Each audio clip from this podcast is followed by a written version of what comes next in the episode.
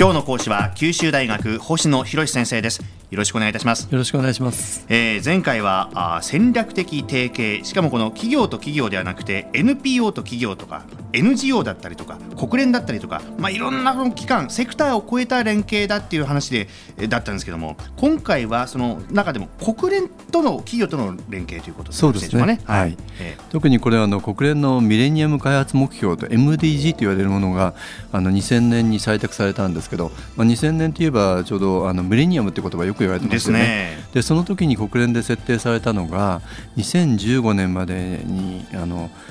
例えば世界の貧困を半減させるとか、うん、まあ、初等教育を世界でこう浸透させるとか国連の加盟国193カ国がすべて加盟してですねそういう大きな社会的な問題にあのの解解決に向かうってことを言われたんですね。うん、で2015年ってもう2000年に言われて2015年って15年先だったんですけど今こう見てみるとあと2年先ですよね。ね。世界の貧困は半減なんかできるのかなっていうのが今その実感として思うところなんですけど。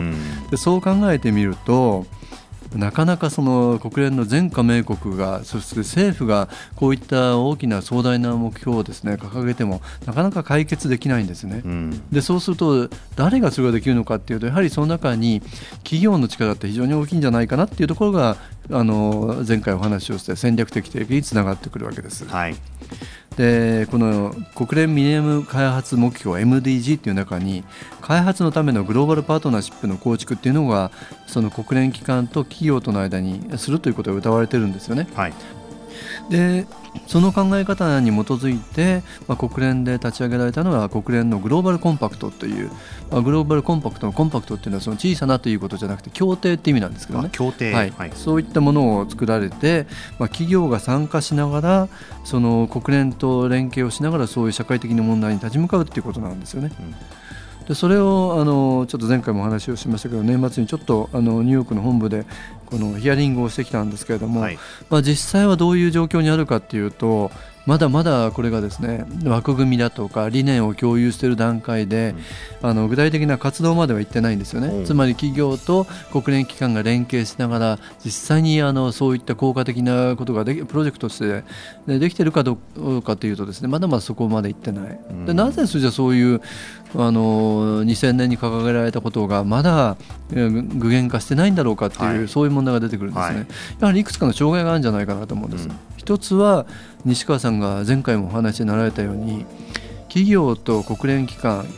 というような違う目的を例えば利益を追求するとかしないとか、はい、違う目的を持った人たちがどうやって連携できるんだろうというのがありますよね、はい、その両者にやはり意識改革というのはこれからしていく必要があるのかなと思うんですよね。はいで2つ目がそじゃ国連機関の持っている強みだとか専門性と企業の持っている同じ専門性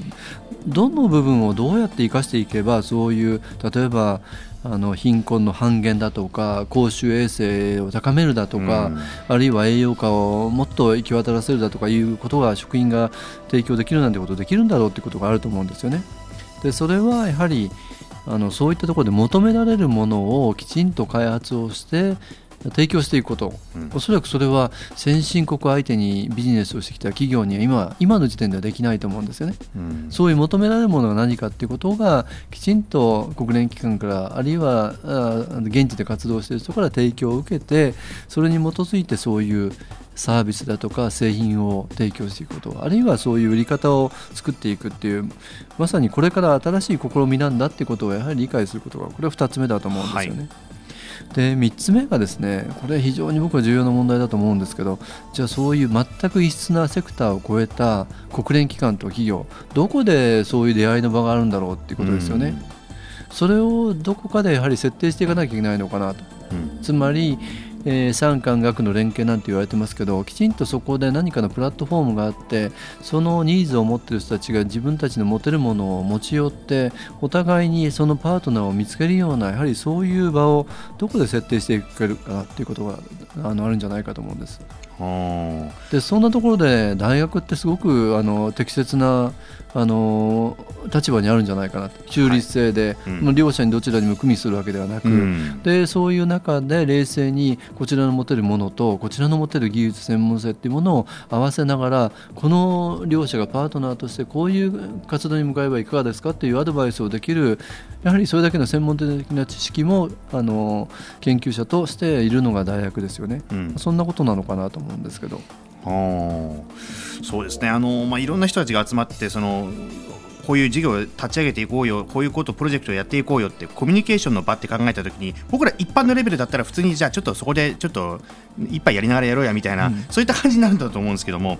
そういった意味でその何でもやれる場ってフランクだフランクかつその中立性っていうところでこう大学って非常にやっぱりフットワークの軽いとかですね、やっぱり一番求められているのかなというところいうふうに思うんですよね。例えば異業種交流会って以前に流行りましたけど、あれはビジネスをしたい人たちがこう集まるからアグレッシブにこうパートナーを見つけ合うわけじゃないですか。だけど今日お話をしたような国連機関って別にそこまで積極的に相手を探してるわけじゃないし、企業だって国連機関どこまでできるんだろうっていうそういう疑心暗鬼の中でそういう人たちが集まってでそこで手を結びましょうっていうのは誰かがこう後押しをするような、誰かがそういうマッチングをするようなことが必要なのかなっていうふうに思うんですよね。うんでまあ、そういうことに関するまあ研究を星野先生今なさってて そうですね。ですよね、はい、本当なんかもう本当もうちっちゃくてもいいからなんかそういう成功例とか事例みたいなのが出てくるといいですよねそうなんです、ね、あのおそらくですね今日お話してきたことでそれが促進できるかどうかっていうのは小さくてもいいから成功事例を作り出せるかどうか。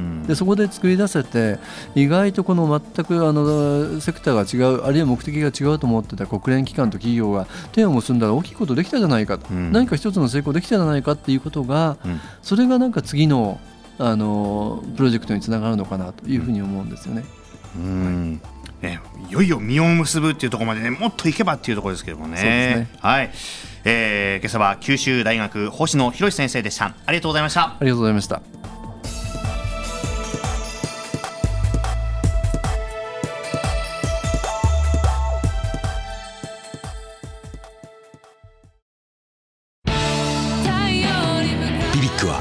九州で生まれ